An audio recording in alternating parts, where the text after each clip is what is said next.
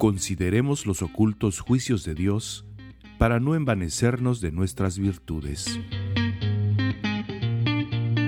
¿Qué tal amigos? Les saluda Freddy García. Bienvenidos de nuevo a este podcast. Caminemos juntos hacia la casa del Padre. El alma fiel.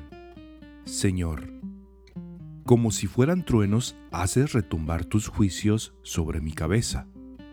Haces sonar todos mis huesos de temor y temblor, y mi alma se llena de pavor. Todo espantado, me paro a considerar cómo los cielos mismos no están puros en tu presencia. Si hallaste maldad en los ángeles y no les perdonaste, ¿qué será de mí?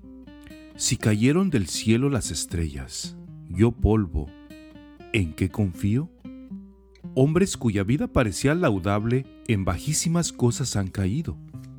A quienes antes comían el pan de los ángeles, Después los he visto tragar ávidamente las bellotas de los puercos. De modo que no hay santidad alguna si tú retiras tu mano. La sabiduría no sirve de nada si tú no la diriges. No hay fortaleza que baste si tú no la sostienes. No hay castidad segura si tú no la proteges. No basta guardarse a sí mismo si tú no ayudas con tu santa vigilancia. Evidentemente, si nos abandonas, nos sumergimos y perecemos. Si nos ayudas, nos levantamos y cobramos vida. Somos por naturaleza vacilantes, pero tú nos mantienes firmes. Nos entibiamos, pero tú nos inflamas. Qué humilde y baja opinión debo concebir de mí mismo. Qué poco debo tener lo poquito bueno que parece que tengo. ¿O qué profundamente debo humillarme ante tus abismales juicios, donde hallo que no soy otra cosa sino nada y más nada? Océanos sin riberas donde encuentro que no soy otra cosa que la nada perdida en el todo. Luego, ¿dónde está el escondrijo del orgullo? ¿Qué pasó con aquella presunción basada sobre la virtud?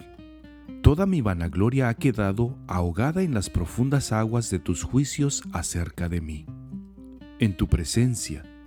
¿Qué vale toda carne? ¿Podrá el barro tener orgullo contra el que lo plasmó?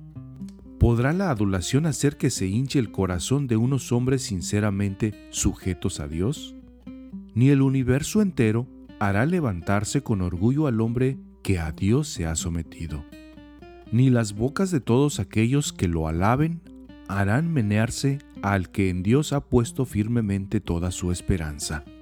En efecto, los mismos aduladores son pura nada. Desaparecerán como desaparecen sus palabras. Pero la verdad de Dios dura eternamente. Imitación de Cristo, de Tomás de Kempis, versión del presbítero Agustín Magaña Méndez.